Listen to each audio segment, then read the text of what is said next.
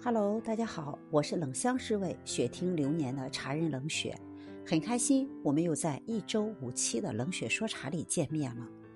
今天是一个特别的日子，今天是二十四节气中最后的一个节气大寒，而今天也是我们中国的一个特别重要的节日腊八节。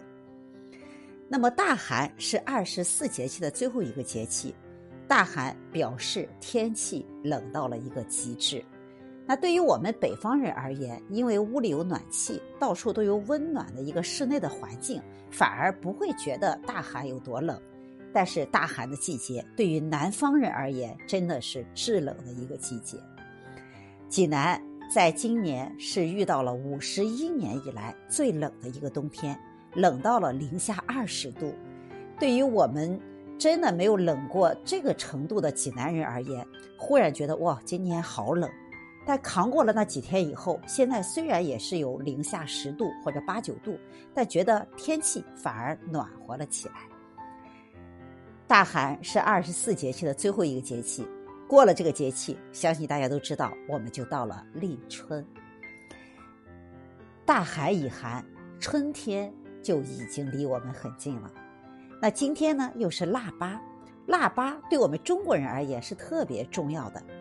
在清代苏州文人李福诗中说：“腊月八日粥，传自分王国，七宝每条河，五味香渗入。”在我国北方就有一句话叫做“小孩小孩你别馋，过了腊八就是年”。